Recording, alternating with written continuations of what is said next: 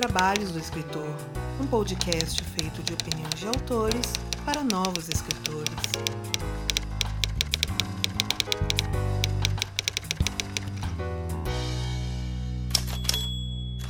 Bom dia, boa tarde, boa noite para você que está escutando a gente e essa é uma apresentação que eu vou ter que me esforçar muito para não levar pro botecão, né? Porque estamos, estamos entre amigos aqui. Já pode abrir cerveja? Putz, seria bom. Caramba, agora deu vontade, hein? Ah, e já estragou tudo, já, já era, Cara. já acabou toda a apresentação, já que era pra ser séria. Mas é isso. Eu trouxe aqui o Thiago Lee, inédito aqui no, dos trabalhos, aqueles, né? Tipo, quando eu não tô lá, ele tá aqui. Mas hoje o Thiago Lee será tratado como alguém que publicou esse ano. Sabe por quê? Porque ele publicou esse ano, olha aí, ó. Temos aí um, um autor de uma das maiores casas editoriais do Brasil aí, olha aí, olha aí. Quem sabe em breve concorrendo a prêmios infantis? Quem sabe? Quem sabe? Não sei. Me diz você, Thiago, isso acontecerá? Não ah, diga, é... só no próximo. Não, pô, ah, caraca. eu queria dizer porque eu tenho, eu tenho um, um comentário espirituoso a fazer sobre o, sobre o assunto. Hum. Do tipo, aguardando muito ser finalista de algum, algum prêmio infantil e perder com, com, com razão pra o, quem será o vencedor de todos os, os prêmios de literatura infantil do próximo ano, que vai ser o Dinotes. Olha aí, ó. Olha, e, essa é, é a esse. falsa modéstia, porque depois que o dinheiro cai na conta, ele se arrepende de todas as palavras, aqueles, né? Tipo... Cara. Mas é isso. Eu trouxe o Lee aqui pra gente conversar sobre essa loucura aí, esse lançamento que foi muito nada. Já teve 15 nomes diferentes já essa história, algumas oficiais, outras oficiosas. E aí a vai falar isso e um pouco mais logo após os recadinhos. A gente já volta. Leitura de comentários e recados da quinzena aqui do 12 Trabalhos. Pessoal, uma leitura bem rápida, porque o episódio já tá ficando grande e não são muitos recados, na verdade, que eu tenho para passar. Primeira coisa que eu tenho para falar para vocês é sobre os nossos amigos da VEC Editora, os amigos aí que patrocinam esta bagaça e ajudam os trabalhos a continuar acontecendo. E a gente vai ter evento aqui da VEC Editora. Acompanhe nas redes sociais, primeira semana de dezembro. Eu vou estar com uma das mesas lá falando sobre literatura fantástica. O evento vai rolar entre os dias 3, 4 e 5 e as mesas vocês vão ter acesso a todas elas através do perfil da VEC Editora, tá? É só vocês irem lá no arroba Avec Editora e aí vocês vão ter acesso a toda a grade de programação. Além disso, vocês podem ir lá na Avec Store e usar o nosso cupom 12 trabalhos 20. O 12 é número, o 20 também, e lá vocês vão poder ter 20% de desconto em qualquer compra que vocês fizerem. E esse desconto é cumulativo, como já disse aqui várias vezes. Se o livro tá lá com 10% de desconto, joga lá mais 20. Seja ruim, jogue mesmo. Vamos falir o Arthur Vec. É, ele não tá escutando isso, então posso falar normalmente. Então, dê uma olhada lá, tem muitas obras bacanas. Tem finalista do Jabuti lá, Carol Kiovato, né? É, com Sense8 nível 5. Não venceu, mas entrou na lista dos finalistas dos últimos cinco. Então vale a pena vocês darem uma olhadinha lá nessa noveleta da Carol. Carol já deu as caras por aqui, já falando um pouco sobre. É, deu as caras lá no Pavio Curto na semana passada, editado por mim. Então, é, leiam coisas da Carol, leiam coisas da AVEC. A AVEC que vem para trazer muitas novidades aí agora para 2022. Noves fora, próximo recado. Este aqui, pessoal, é o último episódio deste ano do 12 Trabalhos com exceção do da nossa cereja do bolo, que é a retrospectiva que vai pro ar dia 31 de dezembro. Então, como que vai funcionar? Vocês vão ter esse episódio aqui com o Thiago Lee, finalizando aí esse ano de 2021. Dia 31 vai pro ar a retrospectiva, ainda não está gravada, mas nós já estamos separando tudo, vamos trabalhar bastante sobre isso nas redes sociais, vai ter votação para quem escuta lá pelo Twitter e pelo grupo do Telegram. E enquanto isso, vocês vão ter acesso ao último Eis a Questão, né? Também vai ser na próxima semana, semana sequente a que eu tô lançando esse episódio. E também vocês vão ter acesso ao nosso novo podcast aí da casa, o Jornada do Escritor.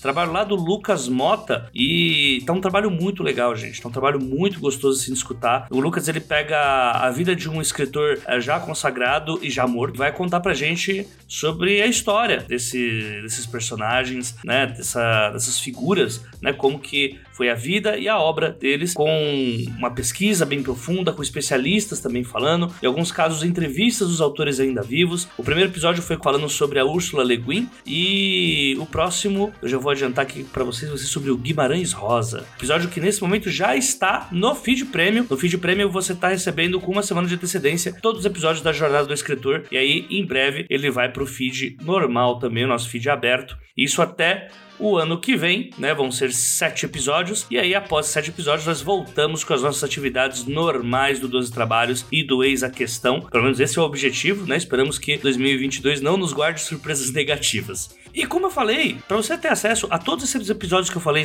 no Feed Premium, é só você participar das nossas campanhas de financiamento coletivo, ou pelo padrim.com.br barra 12 trabalhos, ou pelo catarse.me barra 12 trabalhos, ou pelo Pix, né, que é o os 12 trabalhos arroba gmail.com. Neles, a partir da categoria de 15 reais, é menos que um pastel e um caldo de cana, gente. Vocês já têm acesso a todo o nosso conteúdo premium, que inclui não só a, o Jornada do Escritor, que é o podcast mais novo, né, que os episódios vão primeiro para lá, mas vocês vão ter também uh, os Eis a Questão que não foram pro ar aqui, né? É, a gente tem uma meta do Eis a Questão para bater, e enquanto não é batida, todos os episódios estão apenas lá no nosso feed premium, né? E também o Diário de Escrita, que é a reunião que a gente tem logo após a gravação do Eis a Questão, que a gente fala sobre como que a gente está tocando nossa vida literária, como que está ganhando dinheiros com livros, que isso é uma dúvida que muita gente tem, como que você ganha dinheiros com livros, né? Uh, ou melhor, não só com direitos autorais, mas uh, com leitura crítica, leitura de acessibilidade, serviços editoriais em geral. Dê uma olhada nas nossas campanhas de financiamento coletivo,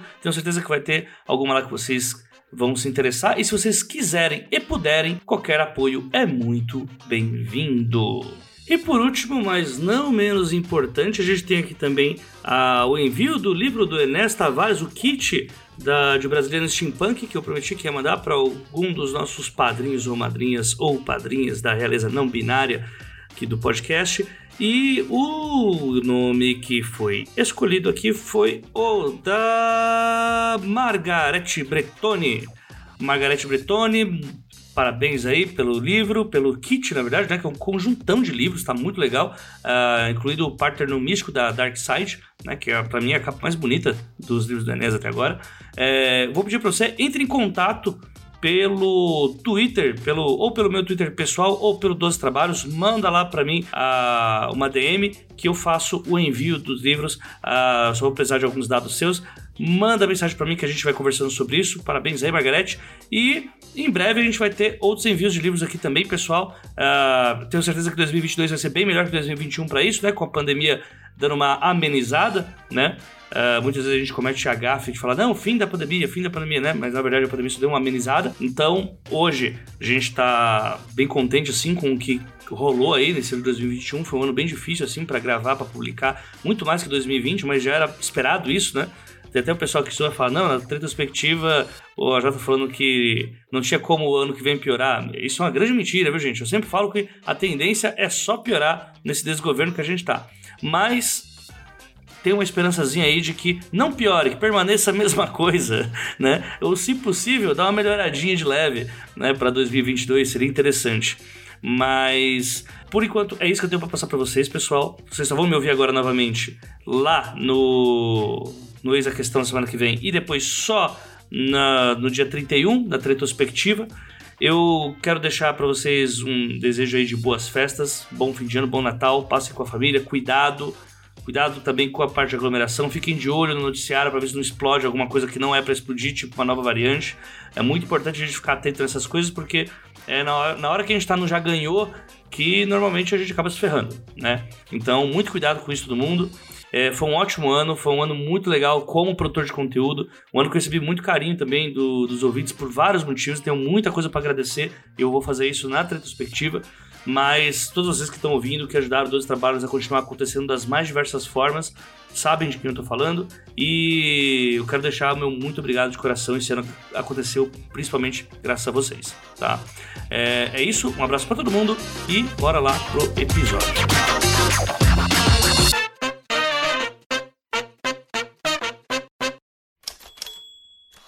Li, vamos lá. No ano que você escreveu A Cabrita Dourada, O Carneiro de Ouro, que já foi maldição e agora é mistério, Você conta pra gente como que foi, o que, que você tinha feito naquele ano. Se foi de um dia pro outro mesmo, igual eu falei que surgiu a proposta da, da Roku, fala como é que foi o arco aí. Qual foi a jornada do herói?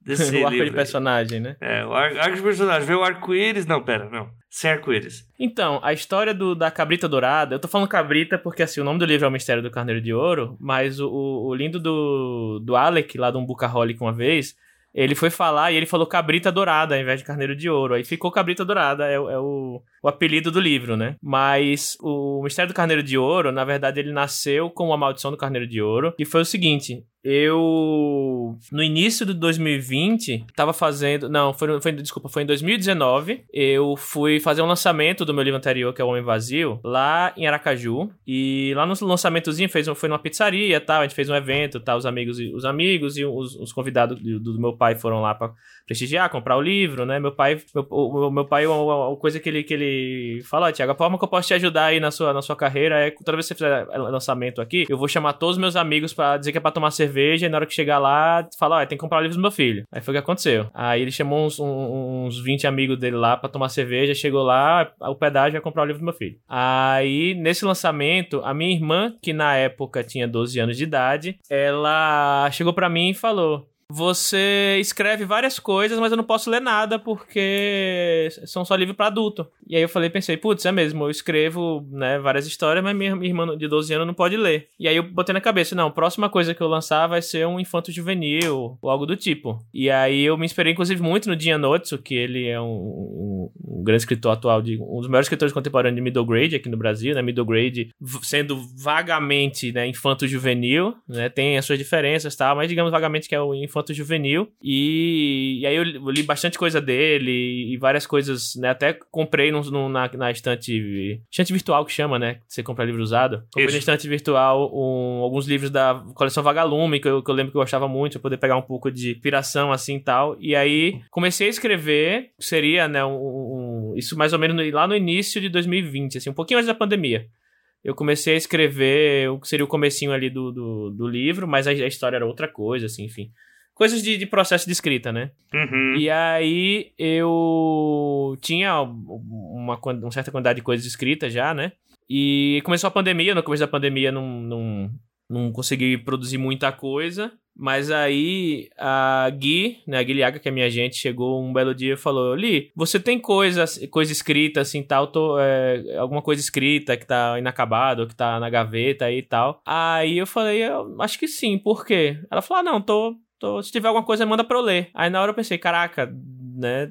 Pô, uma agente tá perguntando se, é, se tem alguma coisa da minha pra eu ler. Aí eu falei que tinha. Ela era sua agente já ou ainda não? Não, não, não era, não era. Ah, é bom esclarecer isso. É, isso. E aí eu peguei o que eu tinha do, do, no audição do, do, do, do livro, né?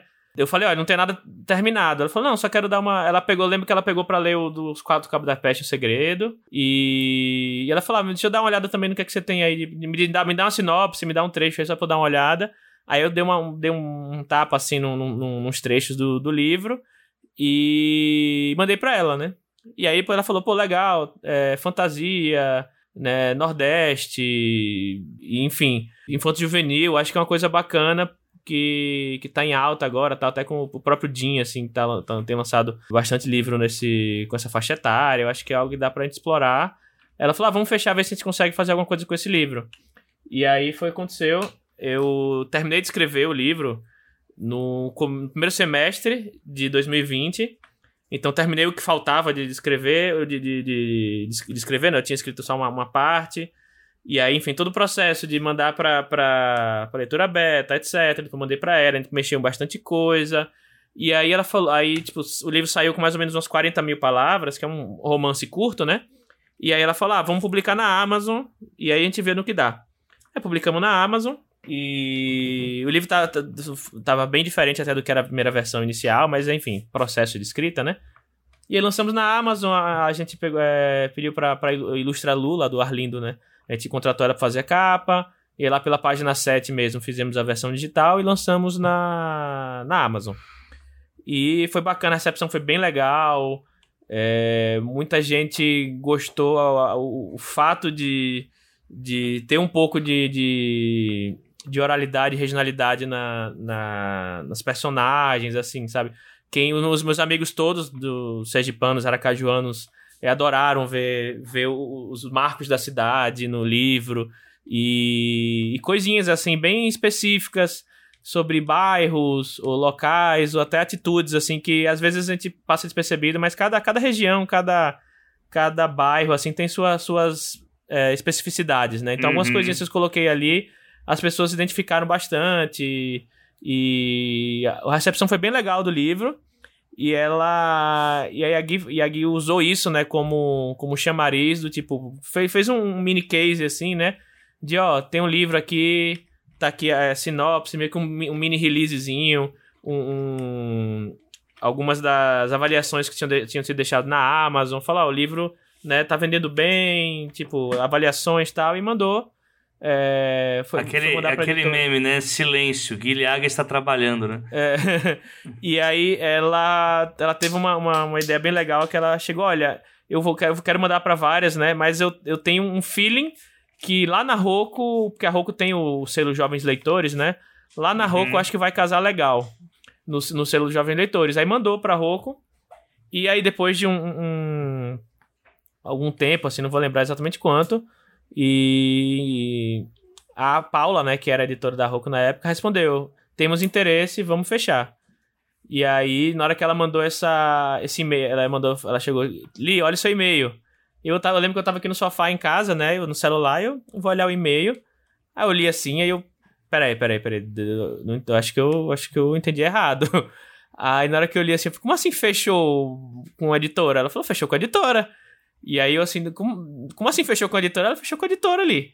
Eu falei, não, não é possível, caraca. Aí surtei, né? Ela falou, ó, segura essa informação aí, porque assim, ela fala, enquanto não tiver com o contrato assinado, é, tudo pode dar errado, né? E aí eu né, ainda segurei um tempinho, depois você acaba soltando pra um, pra um amigo, pra outro tal. Mas na época eu segurei um. Pra segurei mim um não pouquinho. soltou, só quero deixar esse claro pro ouvinte, tá? aí eu falei pra, falei pra, pra, pra Cindy, né, que tava do meu lado, ela tava do meu lado vendo. E aí, depois de um tempo, quando, quando veio o contrato final tal, que assinado, foi aí que eu comecei a, a falar um pouquinho mais para as pessoas, mas mesmo assim, pra, ao público mesmo, foi só no final do ano passado, acho. Ainda não tinha falado para mim, tá, gente? Não, tinha Mentira, sim, tinha né? Aí, é, resultado. Inclusive, teve uma anedota muito interessante que no contrato inicial que, que a, a editora mandou, acho que em alguma coisa no contrato ali é, esqueceram, enfim, que colocar, deixaram o adiantamento em dólares. Então tava lá, adiantamento, tantos dólares. E aí eu olhei assim e falei, mas peraí, isso é muito dinheiro. e aí eu falei, Gui, ela, então, isso é muito dinheiro, eu tô achando que tá errado. Aí eu falei, fique na sua. Aí ela, é, depois, tipo, ah, deixa, eu, deixa eu assinar, eu, eu, vou no, eu vou no Rio de Janeiro hoje de carro pra levar esse negócio assinado já, sabe? É, aí, só que, tipo, enquanto a gente falava, minutos depois a, a, a editora mandou outro e-mail. Ah, acertamos aqui, a gente colocou em dólar em vez de real. Eu falei, é. Tipo, durou pouco aí essa alegria. aí... Como foi ser rico por um pouco tempo, assim, por um e-mail? Olha, foi, foi, foi interessante, mas, tipo, é, já imaginando, tipo, não, isso aqui não vai dar certo. Essa, tipo, porque a, a Gui falou, olha, isso aqui, né, no o valor se fosse em dólares, ela falou, isso aqui é mais é mais adiantamento do que eu tô acostumado a pagar pros, pros meus autores que mais vendem na casa, sabe? Então, e com você, primeiro livro tal, imagino que seja um erro. Enfim, aí foi um erro no final das contas, né? Já tá. imaginando já o Lázaro uhum. Ramos comprando também tua história para fazer filme na Paulista, né? Olha, Beijo já tava... pra Babi, uhum. inclusive. já. Uhum. É, enfim, e aí veio toda a questão de, de preparar texto. Aí a pegou. Aí, aí a gente pensou, não, vamos fazer uma versão, na versão final, vamos, mais algumas coisinhas que eu já queria mexer. E aí fiz um capítulo extra também, né? Falar, vamos fazer um capítulo a mais, que é tipo, até para quem já leu a versão digital, poder ter uma, um motivo também para ler a, a, versão física e tudo mais. E aí chamamos a ilustradora para fazer a capa de novo, mas aí ela deu, né, fez uma, uma capa ligeiramente diferente, de acordo com algumas diretrizes da, da editora e tudo mais. E aí foi um, foi um, um, bom ano aí de conversas de vai, vai e vem de troca de texto, capa, né, preparação, marketing, enfim, foi um, um, um ano aí. Eu fiz algumas, algumas conversas por Zoom com a editora, é, com o pessoal do marketing, com a, com a editora, enfim, para poder alinhar expectativa, ah, como é que vai ser a divulgação, enfim, várias coisas. E foi, foi muito legal essa experiência, né? Tipo, nunca tinha tido experiência com editora grande assim antes na, na vida, então foi muito legal para entender como é que funciona. E assim, é completamente diferente de uma, de uma publicação independente. São muitas uhum. outras coisas que são levadas em consideração, enfim. E foi legal. Uma pena que não, deve pra, não deu para fazer evento físico, né? Porque como foi lançado ali em setembro, ainda tava na, na tipo, passando, acho que não sei, não sei nem se tinha chegado nos 50% ainda de vacinação. Então, assim, ainda era uma época um pouco nebulosa, assim, de tipo, de fazer evento físico ou não, né? Uhum.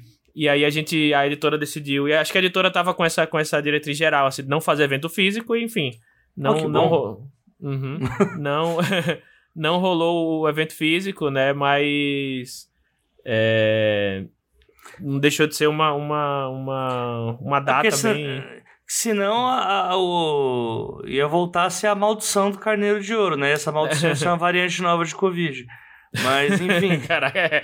a... É, inclusive, a, o nome, a mudança do nome também foi para de maldição para mistério. Foi também por causa de. Como é um público jovem, a palavra maldição pode afastar alguns pais, né? Que vão querer comprar o, o livro e aí ver a palavra maldição e achar que tem alguma coisa de ocultismo no meio, sei lá, sabe? E aí foi, escolheram, é, sugeriram a mudança do nome e como algo que fazia total sentido, a gente acatou sem, sem, sem maiores problemas, né? Aí você pergunta, mas tem ocultismo? Tem. tem. Mas deixa aí... o pessoal ler primeiro pra entender, né? Vai descobrir isso. É, mas deixa eu entender uma coisa. Uhum. Você fez uma grande timeline aí. Quanto tempo demorou da publicação da Maldição do Carneiro de Ouro pra publicação do, pra compra do Mistério do Carneiro de Ouro?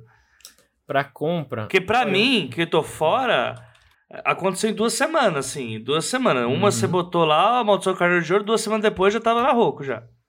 Não, deixa eu vou até procurar no meu e-mail aqui o. Olha aí, aqui tem informação.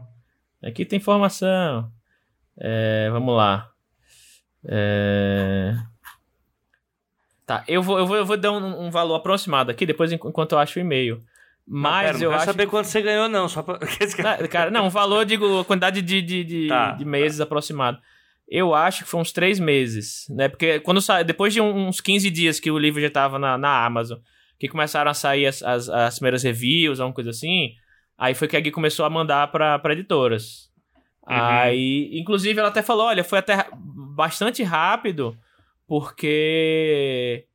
É, como é que se diz? ela fala, tem, depende muito de cronograma da editora, de como é que tá o, o dia a dia da, da, das pessoas que trabalham lá, da editora, né?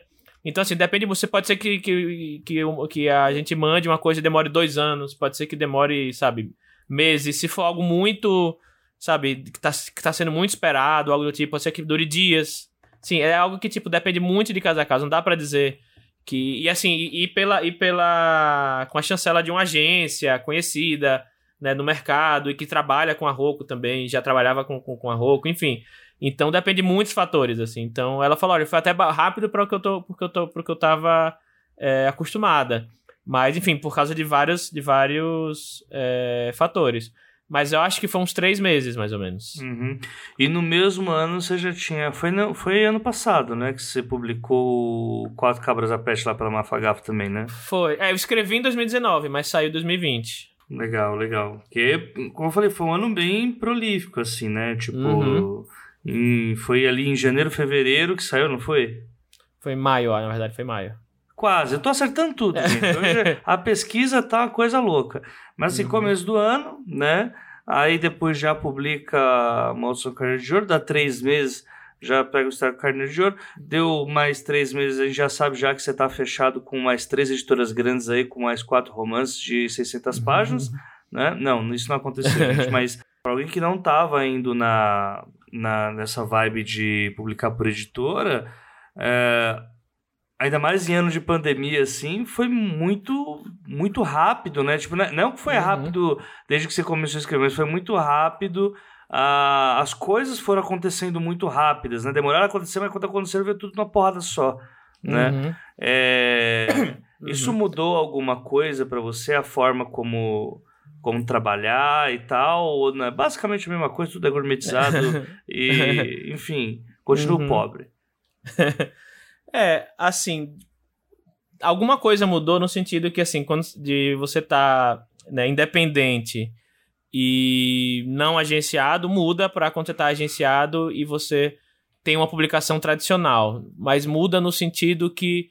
É, muda no, no dessa publicação, né? Por, mas assim, por exemplo, depois disso, a gente já colocou até um. Eu coloco, publiquei um conto independente.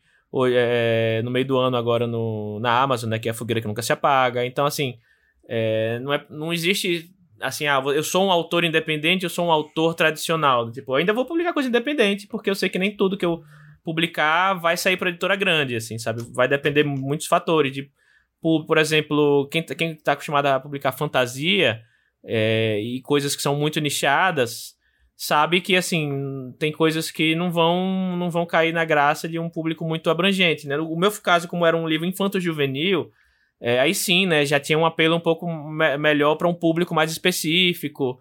E, e a Roku saberia como. A Roku é uma empresa que tipo, tem um selo de, infanto juvenil, então eles têm o know-how para trabalhar com esse livro.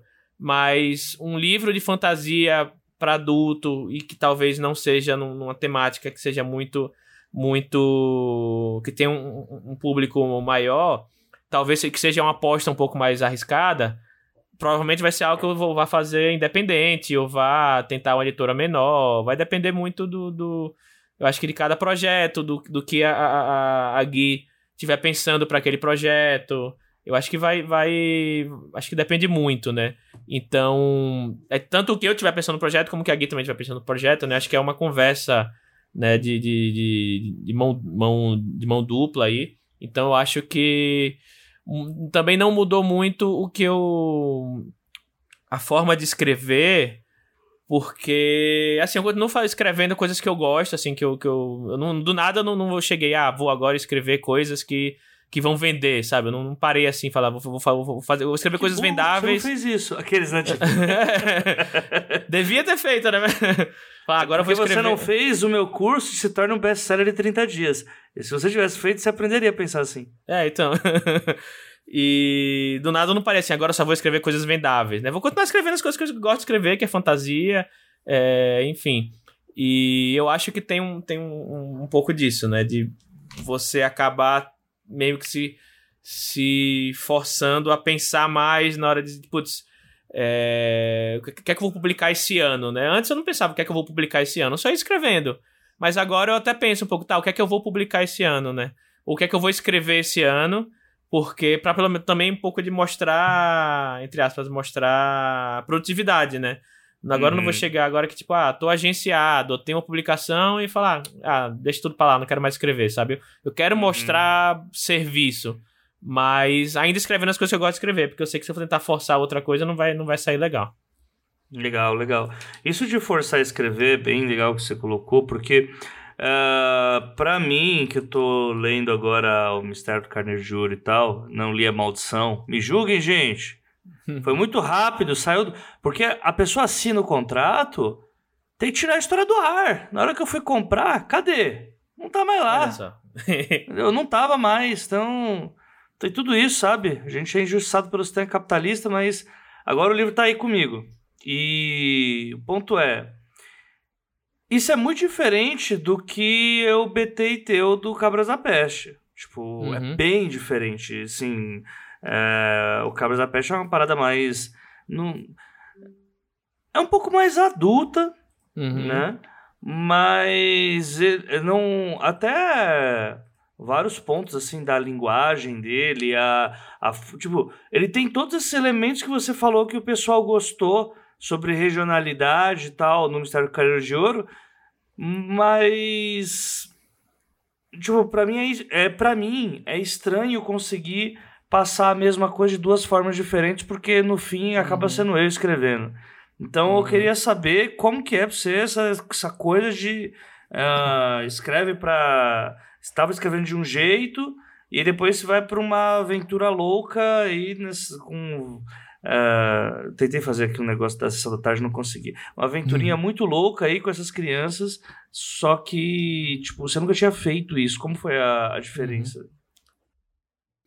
Olha, é, foi. Na verdade, eu acho que o, o, foi mais difícil escrever o Cabo da Peste, na verdade. Porque o Cabo da Peste foi algo que eu nunca tinha feito antes. Se você pegar, por exemplo, Homem Vazio, pra... que é tipo uma fantasia urbana, assim, tem, um, tem uma pegada um pouco... Não, é, não chega a ser noir, assim, mas uma, uma, uma ambientação, assim, um pouco mais... É mas, tipo, É de Noir Grest. Não, desculpa. É Noir cara. Desculpa.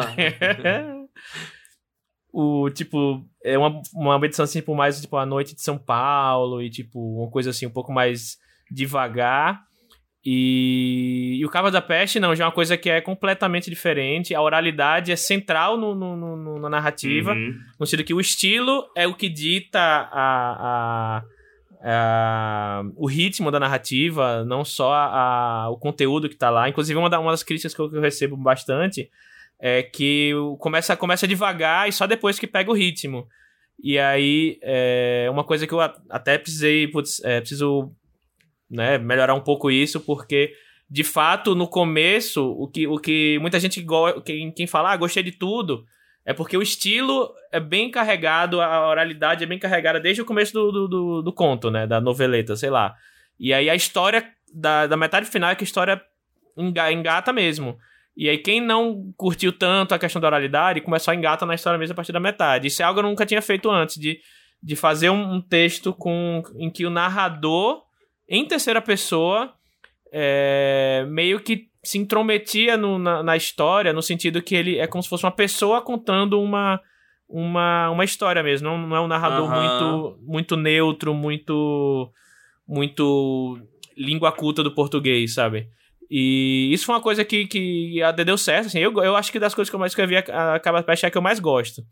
E aí, pra ir pro Carneiro de Ouro, obviamente, como o Infanto Juvenil tem uma uma, uma pegada que é muito mais. É, assim, você tem, que, você tem que fazer numa linguagem um pouco diferente do que escrever para adulto.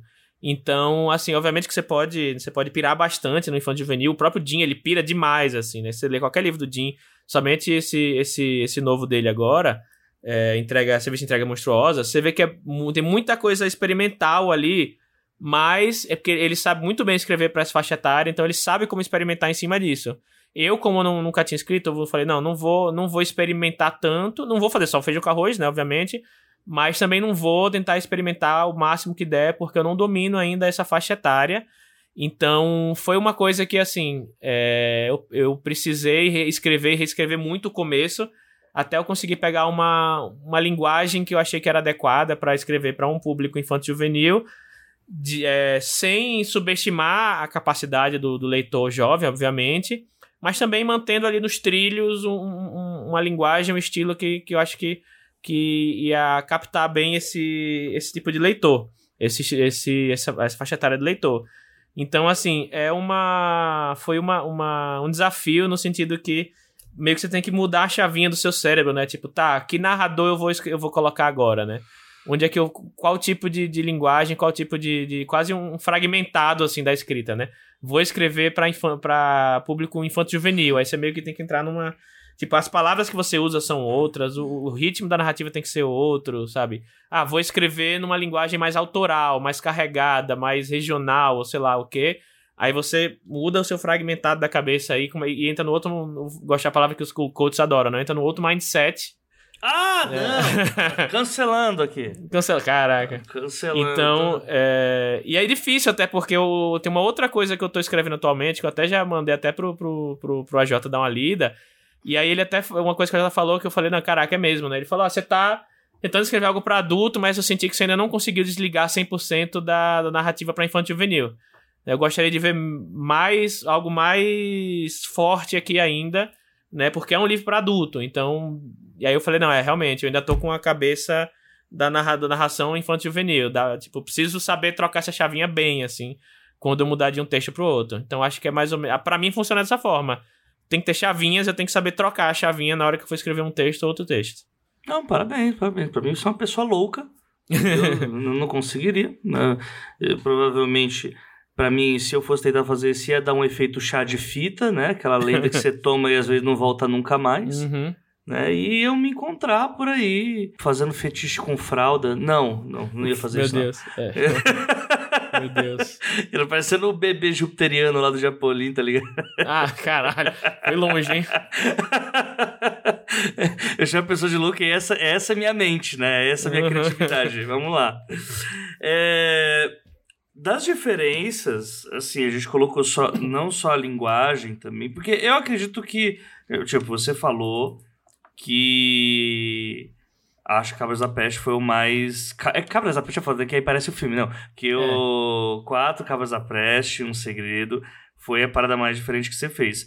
Só que eu, eu não sei, porque quando eu vejo as outras coisas que você fez, eu vejo que o mesmo público leria, sabe? Apesar de encontrar certas diferenças, mas eu acho que quando muda a faixa etária, muda totalmente o público. Uhum. Tipo, você pode mudar o gênero e não necessariamente vai mudar o público, só se uhum. a pessoa, sei lá, não gosta, ela detesta muito de um, um, um gênero literário, sabe? Tipo, se eu for escrever ah. hot do nada, assim, acho que o público não seria sempre os mesmos. Não, né? então, depende, depende. Só que, por exemplo, acho que muda muito você virar de hot pra juvenil, por exemplo. Aí, aí uhum. lascou, tá ligado? Mas uhum.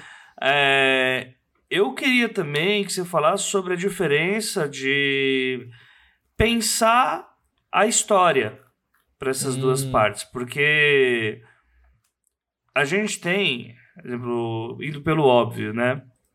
A gente vai tratar um IA um AE que normalmente tudo parece.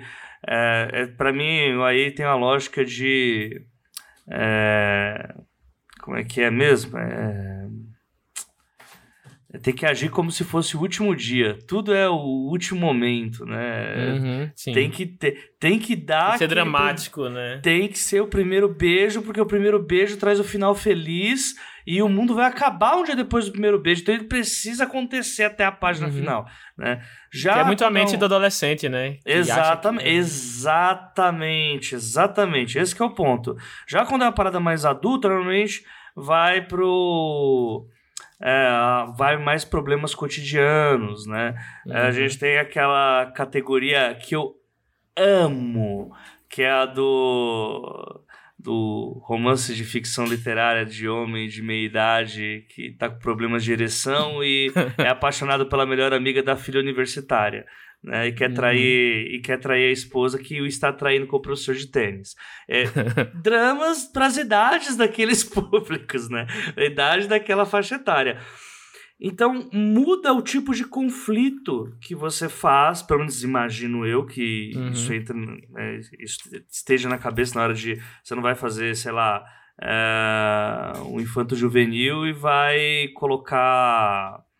Uh, vamos falar sobre o, o gato de Schrödinger, uh, sei lá, numa perspectiva niilista, tá ligado? Não, uhum. mas como que é essa esse pensar conflitos para algo que não é da sua faixa etária? Tipo, eu já esqueci como é ser criança faz tempo, inclusive graças a Deus eu esqueci isso. Uh, uhum. Como é que foi para você fazer isso? Como é para você fazer isso? Tá?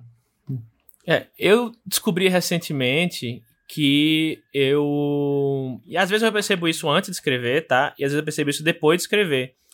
Que eu normalmente escrevo coisas que eu tô passando. Ou que eu passei, ou que eu passei e até hoje eu, eu, eu, fico remoendo, ou sei lá, coisas, coisas pessoais, né? Então, por exemplo, quando eu escrevi Homem Vazio, né, eu tava há pouco tempo em São Paulo, vindo de uma, de uma cidade 10 vezes, nem 10, 20 vezes menor, e aí o Homem Vazio é bem sobre, sobre isso, assim, o personagem, ele é, é, é, é paulistano, mas, tipo, os, os conflitos dele eram muitos conflitos de quem, né, tá numa cidade que ele, ele não se encaixa tanto no, no, ele não sabe onde, se, onde ele não sabe onde se encaixa na cidade, né? Então tem um pouco nisso, tem um pouco desses conflitos e é conflitos de jovem adulto, porque, porque young adult não, não exatamente young adult de tipo de jovem adulto na faixa etária dos 17, 18, 19 anos, de um adulto uhum. jovem, digamos assim, né? Muita gente até falava que era um new adult. É, para é, uma é, pessoa de, young. É, uma pessoa de, de seus 20 e tantos anos, né? Tudo bem quando eu escrevi, eu comecei a escrever, eu tava com 28, eu acho. Mas assim, ainda tava passando por, esse, por essa. Por isso, né? É, outras coisas que, que, que eu escrevi também era, era relacionado a coisas que eu tava passando. E aí, por exemplo, a coisa também que eu tô escrevendo hoje em dia, eu já vi que, tipo, o assunto tem a ver com família. E aí eu já, já, já peguei pensando, ó, tem, tem. Tipo, eu tô refletindo coisas que eu tô. Né, minha cabeça tá matutando recentemente aqui nesse, nesse texto, hein? E aí, uma coisa do, do, do Carneiro de Ouro é. Quando eu fui, eu fui pensar nos conflitos eu tive que pensar em conflitos de pré-adolescente. Então, a personagem principal, a Bia, ela, o conflito dela, assim, a, a situação principal dela é o divórcio dos pais, né? A da Cayena, a situação principal dela é também ser nova numa cidade, só que a situação dela é, é principal. É, ela quer se provar para o, o, o, tio dela, que é uma figura masculina que ela tem de, de pessoa mais velha da família, né? Ela quer se provar para o tio dela porque ela o tio dela é um, uma pessoa que ela considera tipo ele sabe fazer tudo tudo ele sabe. E eu quero ser que nem quero provar para ele que eu também sei fazer né o tanto quanto ele. E o Douglas a, a situação dele o conflito dele é, era de ele não saber também lidar com situações de família. Então os três têm, têm conflitos familiares que de certa forma são coisas que pré-adolescentes passam né? Ah, os pais separando. Ou então um, um, é, um pré-adolescente ele tá, né, tá, tá começando a, a entrar nessa. chegar já já daqui a pouquinho na vida adulta. E ele quer, ele quer deixar de ser criança e quer provar que ele é um adulto também, só que ele também ainda não é um adulto, mas ele também não é uma criança.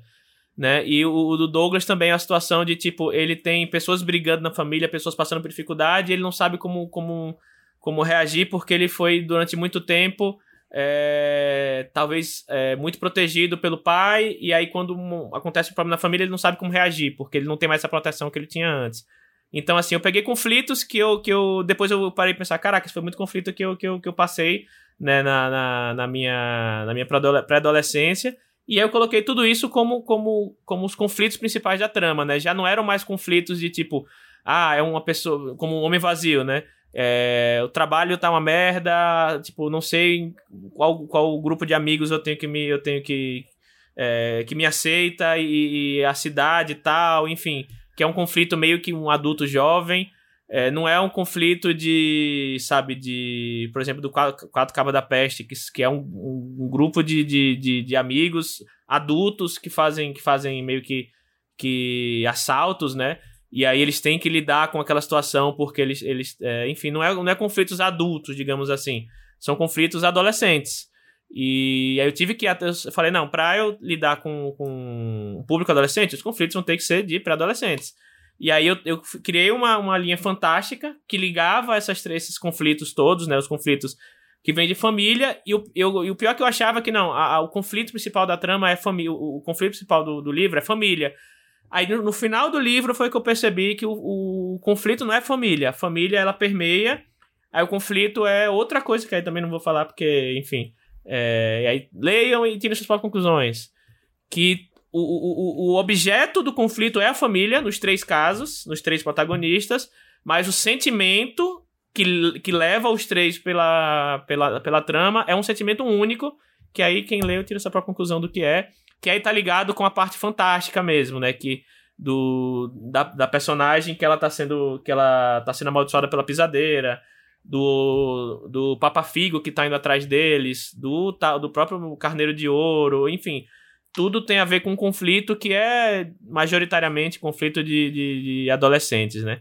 Então acho que para mim o que, o que fez como eu, eu lidei com essa mudança foi justamente pensar em conflitos jovens, né? Uma coisa que eu acho que a, a, a Jana falou muito tempo atrás, lá no Curta Ficção, que eu achei, eu, eu falei, caraca, isso faz muito sentido, e até hoje eu nunca esqueço isso, foi quando a gente tava fazendo um episódio do Curta Ficção, analisando o filme Logan, que ela falou bem assim, o, o, uma das forças do filme Logan é que quem assistia os, os primeiros filmes do X-Men com Hugh Jackman como Wolverine, né, na época tinha, sei lá, 15 anos de idade. Hoje em dia já tem 30 anos de idade, né? Porque os filmes já devem ter bem mais de 10 anos, né? Os primeiros filmes do X-Men.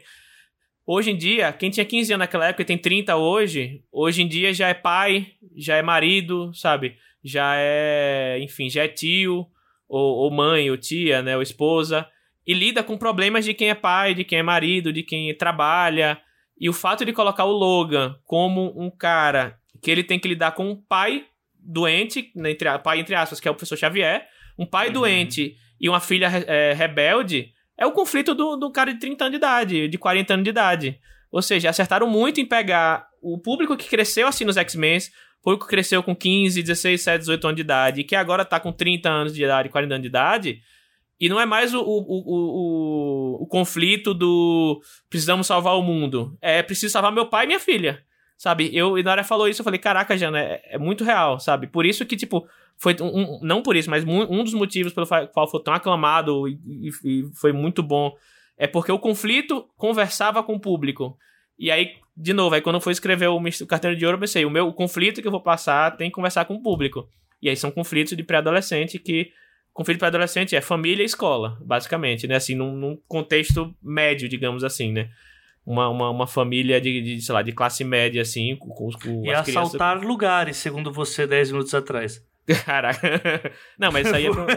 não, não, mas isso aí é do, do Cabo da Peste, que é, um, é adulto, né? Adulto faz o quê? Assalta coisa, cara. Tá é, enfim, é tudo, é para mim assim, tudo se, res, se resume a quais conflitos principais, é, principais da trama, sabe?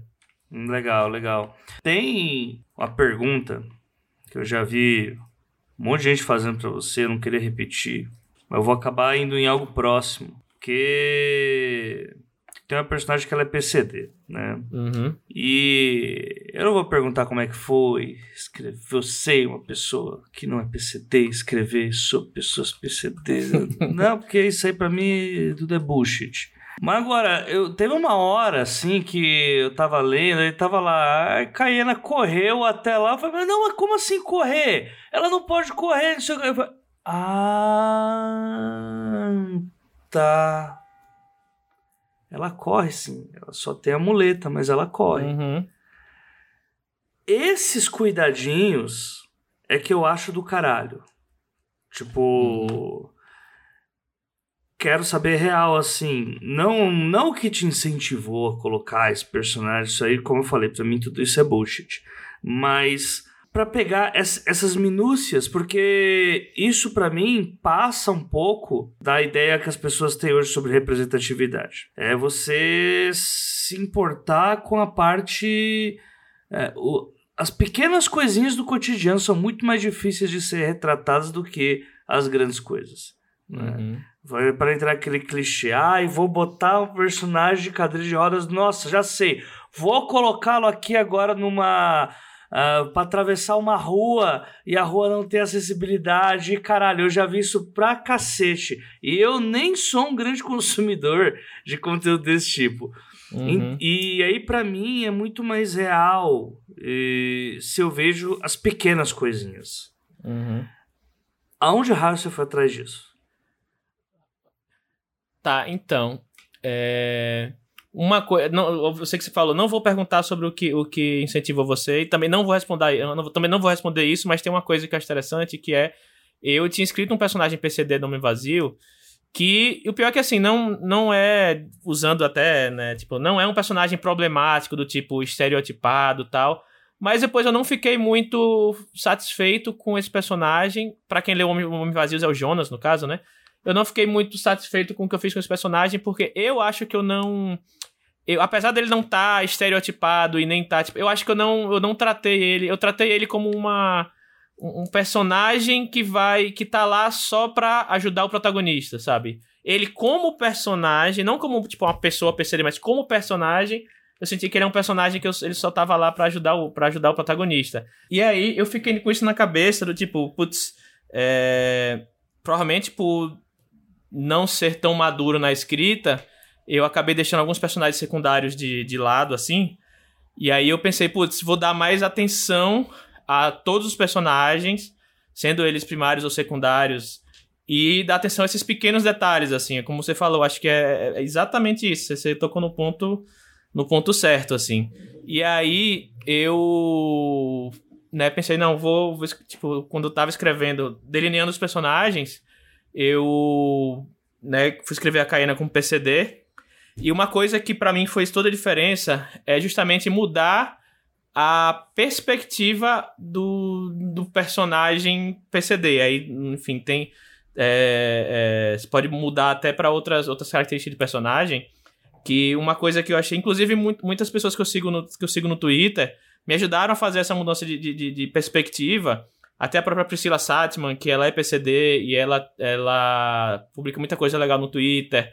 Tem o, o podcast, pessoal da Central PCD também, que eu ouvi né, várias coisas e que me ajudaram a mudar essa perspectiva de que o, né, a deficiência, a pessoa que a pessoa com deficiência, a deficiência dela não é uma coisa que limita, né? É o que está ao redor que não não está preparado para receber essa pessoa, né? E aí mudando essa perspectiva e pensando que tipo, a personagem PCD, ela não é para ser uma personagem que é, é coitada ou, ou coitada dessa personagem uhum. porque ela, ela possui ela tem a deficiência e sim o e ah ela não pode fazer coisa x ou y coitada é mais o tipo ela faz as coisas só que de uma forma diferente de quem de uma, de uma pessoa sem deficiência então como você falou do ela correu ela corre também né ou ela fez tal coisa ela faz as mesmas coisas só que de uma forma diferente né e quando cabe na descrição né fazer uma. uma, uma né, deixar claro que ela fez uma coisa de forma diferente, é, acaba deixando, mas quando não, também não faz sentido eu só destacar do tipo é, os três personagens correndo. Dois deles com os pés, com as pernas e um com, mule, com as muletas, sabe? Tipo, não faz sentido fazer isso, sabe? É... Não, é até audível e horrível, assim. Uhum.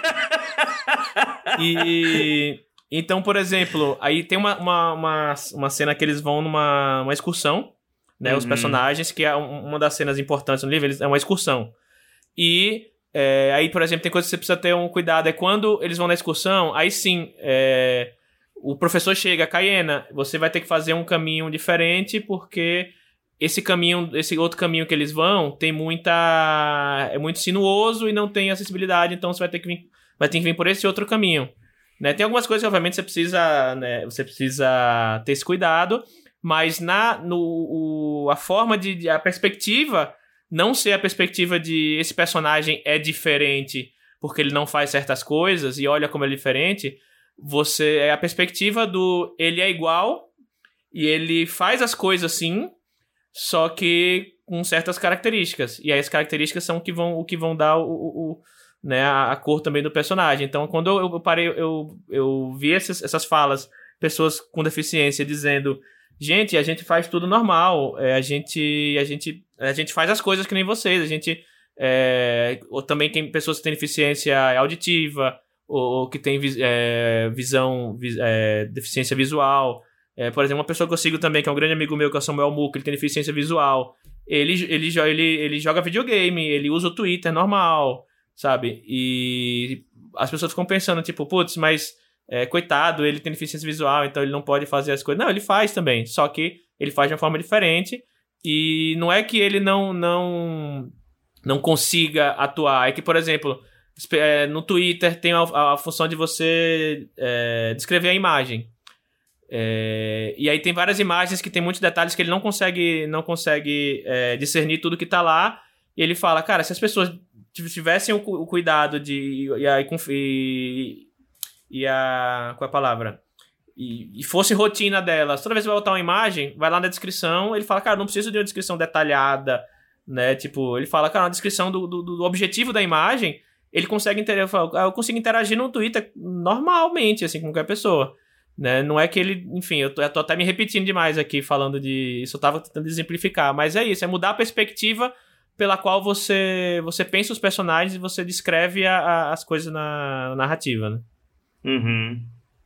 É, eu até para colocar pra, como eu tinha colocado para mim é, é, besteira falar sobre uh, personagem que rep representa por só por representar mim para mim isso é realmente uma grande besteira assim mas não é, não confundir com ah, a J Oliveira está co é contra a representatividade. Não gente não é não gente, tá tudo bem. Eu, só, porque para mim quando você trata essas minúcias te traz muito mais reflexão do que só ter o personagem. Eu tava vendo essa semana uma que vai sair jogo da From Software, sempre começa aquele papo ou para que para ouvinte entender, é, a From Software é uma empresa de jogos que faz jogos muito difíceis. A From Software começa, vai lançar alguma coisa, começa a pauta da semana, né? É, e aí, não vai botar o modo easy? Não vai botar o modo easy? Não vai. E aí, esse ano, eu vi uma.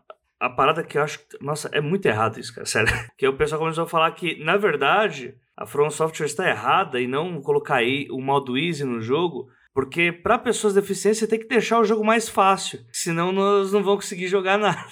Porque assim, é você tá dando. Parece que você tá dando. Você quer dar uma colher de chá, né? Exatamente, exatamente. Tipo, e aí, comparando isso com, por exemplo, a acessibilidade para daltônico. Isso não tá deixando o jogo mais fácil. Uhum. Você só tá adaptando. E aí, não, mas é, tem jogo de corrida que tem um modo que é mais lento para quem tem problemas é, de coordenação motora e problemas de atraso, eu não vou saber o nome exato, mas uhum. é um atraso na percepção. Né? Então, uhum. o jogo é meio que a corrida em câmera lenta, porque a percepção. Só que na percepção daquela pessoa, a coisa. A corrida tá rodando igual roda pra gente no modo normal, né? Uhum. E aí eu comecei muito a pensar, não era nem o intuito, né? Que o intuito é falar dessa.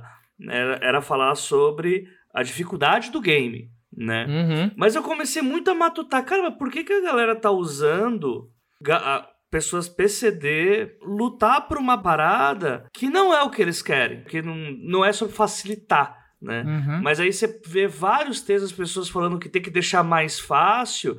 E você vê a impressão que a galera tem. E eu não sei nem se é porque é um, um preconceito. Eu acredito que não. Acho que é realmente desconhecimento sobre essas pequenas coisas. Que ninguém nem imagina, na verdade, que a gente precisa jogar videogame. Uhum. a real é essa. Uhum. E aí, eu acho muito importante, cara, isso, essa linha assim que você foi, de não, não se ater a, aos grandes clichês aí do, da indústria que normalmente trabalha com esse tipo de coisa, né? Pelo, pelo caminho mais fácil e confortável. Eu gostei muito de ler que a mina com a muleta tava correndo. Que uhum. eu falei, são poucas coisas que fazem. Porra, mano. E aí eu lembrei que eu, quando eu era mais novo, eu quebrei três dedos do pé. Eu peguei um ônibus que eu corri uma rua que, olha, eu tava, eu tava com o pé quebrado e com a muleta. Eu tava uhum. com uma uhum. muleta só, mas eu corri assim numa velocidade. Eu não corri, eu não era, eu não estava correndo, eu estava alternando entre passos e saltos com vara usando a muleta. E uhum. foi muito rápido. Então, parabéns pro Jota do passado. Lembrei agora daquele aquele app de, de salas de voz, lembra que esse é o nome? É... Lembra que eu tava, que eu tava na sua que casa, inclusive. Que foi esquecido no churrasco? Isso, foi esquecido. Eu esqueci o nome daquele chat, daquele, Clube daquele Box. app. Clube, não, Clubhouse, ah, Clubhouse. Clubhouse. Clubhouse. Isso. Ele, muita gente tava falando, falando mal com razão, né, de que ele não, ele tinha zero acessibilidade, é, guia de tela para quem tem dificuldade, de, dificuldade de, de, de visualizar, enfim. É, e por ser um, um app que, seria, que teoricamente é só áudio, seria perfeito para pessoas com, com, com, deficiência visual, né? E mesmo assim ele não tinha nenhuma acessibilidade. E as pessoas falando, ah, mas é a versão beta, né? Então tá tudo bem não ter por enquanto. Só que aí eu posso dar bater a carteirada de trabalho em TI, né? Ex-programador. De, cara, se o seu projeto é criado já pensando em acessibilidade, quando faz parte do, do, do, do core, né? Do, do, coração do seu código, do, do seu sistema, em que cada, cada coisa que você faz, você só consegue fechar a sua, seu, sua plataforma colocando as coisas que, que, que fazem acessibilidade, não, não tem versão alfa ou beta certa. Ela já vai vir com, com coisas, pelo menos mínimas de acessibilidade, porque foi pensado usando isso. Mas o que muita gente faz é, ah, corre, corre, faz a versão beta, joga depois a versão 2.0, a gente bota a acessibilidade. Ou seja, só é pensado como, tipo, ah, é uma coisa que vai atrasar, vai atrasar o, o, o desenvolvimento do jogo, do app ou do livro, seja uhum. lá o que, é que for assim vai atrasar o desenvolvimento. A gente põe. A última coisa que a gente faz é pôr isso aí, de ladinho, assim, sabe? Gasta um dinheirinho pra pôr, sabe? Ou seja, é, é, pensado só como uma. Ah, faz depois, sabe? Não é pensado como, como algo que faz que é integral do seu, do seu da sua plataforma, integral do seu produto, né? Ah, o mundo é melhor do que eu pensava, então. Porque na minha assim? cabeça, Ninguém pensava porra nenhuma. Na hora é. que alguém fala, não, normalmente... esquecemos, cara. Ah, então... mas eu já tinha pensado. Ia, ser, ia acontecer, ia acontecer. Na volta a gente compra. Na volta a gente compra. É. Mas enfim. Uhum. Tiago, gostei do papo. Foi massa. Infelizmente não tinha cerveja. Olha aí. Infelizmente, muito infelizmente mesmo. Uhum. Mas pode ter hoje ainda nos bastidores, depois você trabalha uhum. nas suas coisas aí. Mas Vamos lá, faz seu jabá, fala pro pessoal o que, que vem aí. Uhum. É, se é que tem vem aí. né? Onde que a gente encontra os uhum. livros, onde a gente encontra as coisas, quiser vender o carro, este é o momento, vai lá. Olha aí. É, não tem Vem Aí por enquanto. Mas também, pô, teve, teve vários Vem Aí, né? Então dava. Isso é verdade. Dá, dá, dá uma tréguazinha aí.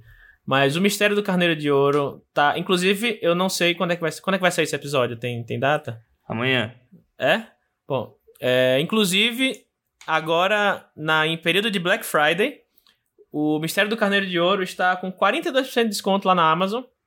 Olha aí, Olha aí tá saindo por 28 reais. E aí todo aquele negócio, né? Se você tem Amazon Prime, que você pode conseguir um mês de graça, você ganha frete grátis, todos aqueles esqueminhas assim para quem, quem você fica caçando um negocinho poder, pra poder ganhar um desconto nas coisas, né? Eu sempre faço isso. E então vocês conseguem por 28 talques, né, adquirir o Mistério do Carneiro de Ouro. E também tá em todas as livrarias e tudo mais. Tem as Fases Fantásticas, que tá lá no site da editora Corvos que saí com, com um conto meu. E é um projeto muito legal, com autores de todos os estados do Nordeste. E é fantasia também. A Fogueira que Nunca Se Apaga também é um conto na Amazon que eu publiquei no meio do ano, que é um spin-off, uma historinha spin-off do, do Mistério do Carneiro de Ouro, que é com o Moacir, que é o tio da Cayena. Então, quem, quem curtiu ele aí, é ele que é o protagonista. Uma história que se passa é, 30, mais, não, 30 e tantos anos antes da história do Carneiro de Ouro, então é só uma, um spin-offzinho, mas é bem legalzinho a história de São João. E fora isso, o curta ficção em pavio curto, né? Imagino que assim, 90% de quem escuta aqui escuta lá e vice-versa, talvez, mas aquele, aquele 10% aí que não conhece o curto ficção, vai nos seus Já agregadores está errado. Já está errado, mas vai nos agregadores de podcast, errado. Spotify, e ouve lá, a gente também fala de, de escrita, mercado editorial. A gente tá com uma, uma pequena reestruturação no curta ficção, né? Estamos fazendo hiato, mas tem muito episódio lá para ouvir. E o Pavio Curto tá aí firme e forte, editado inclusive pela J. Oliveira, não sei se você conhece ele. E é isso, por enquanto meus jabás são esses. Muitos jabás. Quem sabe não vem aí logo logo, né? Olha aí. 2022 tá vindo aí. Eu tô lendo uma coisa do Thiago, gente. Olha. Uhum. Eu tô lendo uma coisa do Thiago. É isso, tô lendo uma coisa do Thiago. Aí vai ver, ela tá lendo a mão, né? aquela, aquela parte lá de Acapulco, né? Dona Clotilde, o que está lendo? As mãos do marinheiro tatuado. é isso então, Thiago Lee, obrigado por ter aparecido sem ser ao vivo, porque a gente só grava ao vivo quando é você, né? Uhum. Gostar ao vivo com cervejinha não foi o caso hoje, infelizmente. Uhum. Estou duro, estou pobre, sem dinheiro para comprar cerveja, sem dinheiro condições para ir na casa de Thiago Lee.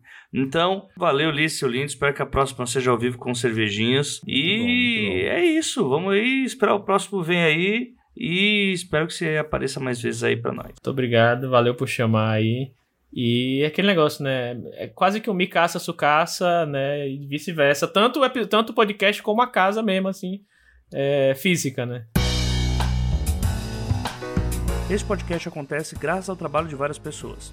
Identidade sonora: Lauro Cossilba e Yara Teles. Parte técnica: Luiz Beber. Gravação, pauta e edição final: Projota Oliveira, este que vos fala. Obrigado por acompanhar e até a próxima quinzena.